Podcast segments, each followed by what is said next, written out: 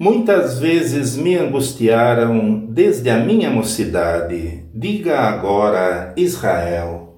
Muitas vezes me angustiaram desde a minha mocidade. Todavia não prevaleceram contra mim. Os lavradores araram sobre as minhas costas, compridos fizeram os seus sulcos.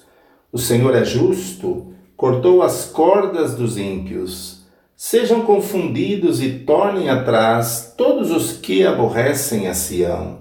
Sejam como a erva dos telhados, que se seca antes que a arranquem, com a qual o segador não enche a sua mão, nem o que ata os feixes enche o seu braço. Nem tampouco os que passam dizem: A bênção do Senhor seja sobre vós. Nós vos abençoamos em nome do Senhor.